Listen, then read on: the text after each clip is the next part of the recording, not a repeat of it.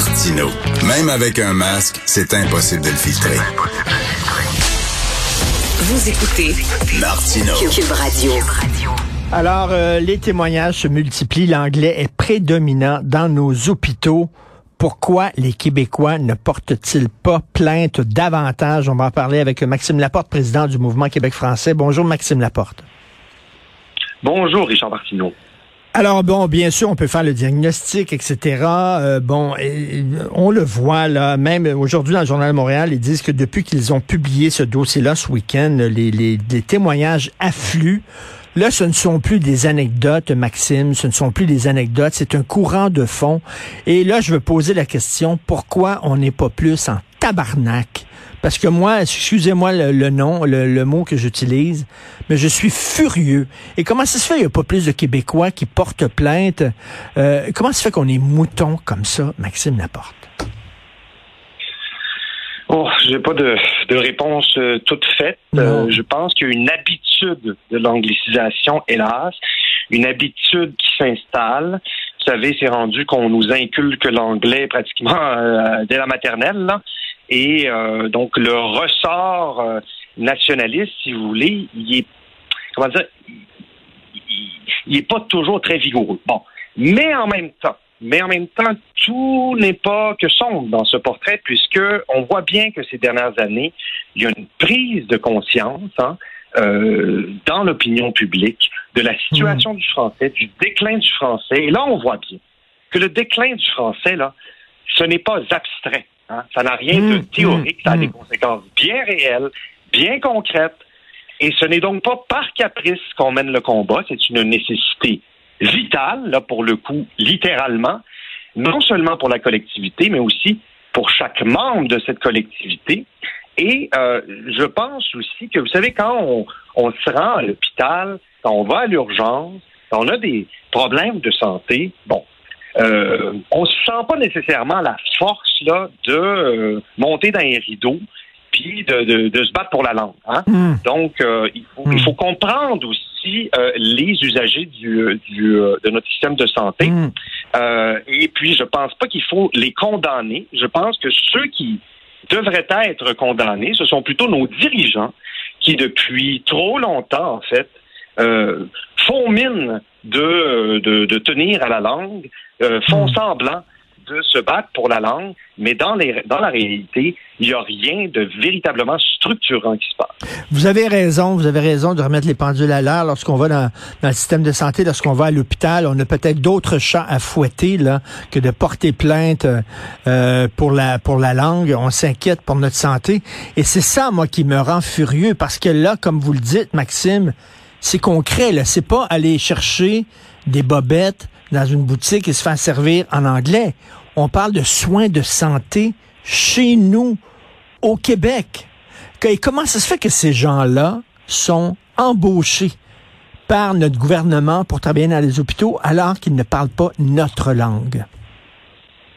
Ben, écoutez, si on se penche un instant sur les causes de, de ce phénomène délétère, vous savez, moi, à la fin des années 2000, j'ai fait mon entrée dans ce mouvement en menant la bataille contre la construction de ce qui est devenu le centre université de santé McGill. En fait, le méga centre là, qui, a, été construit. C'était aux côtés, entre autres, du, regretté le docteur Denis Lazur, on s'en souviendra. Et donc, on, on, dénonçait la construction de deux méga CHU à Montréal. Au fond, comme s'il y en avait un pour les Franco, le CHUM, et un pour les Anglo, le CUSUM, à coût de milliards et de milliards de dollars euh, de nos impôts. C'est un peu comme si on voulait construire deux stades olympiques euh, à Montréal. Et euh, à l'époque, on avait déjà anticipé toutes euh, les conséquences de cette très, très, très mauvaise décision. On avait prédit, documenté, dénoncé le phénomène d'anglicisation qui est en train de se produire. Et même, j'ajouterais, on avait soulevé des questions graves là, par rapport à la présence, on s'en souviendra, d'Archer Porter à la tête du, oui. Zoom. Là.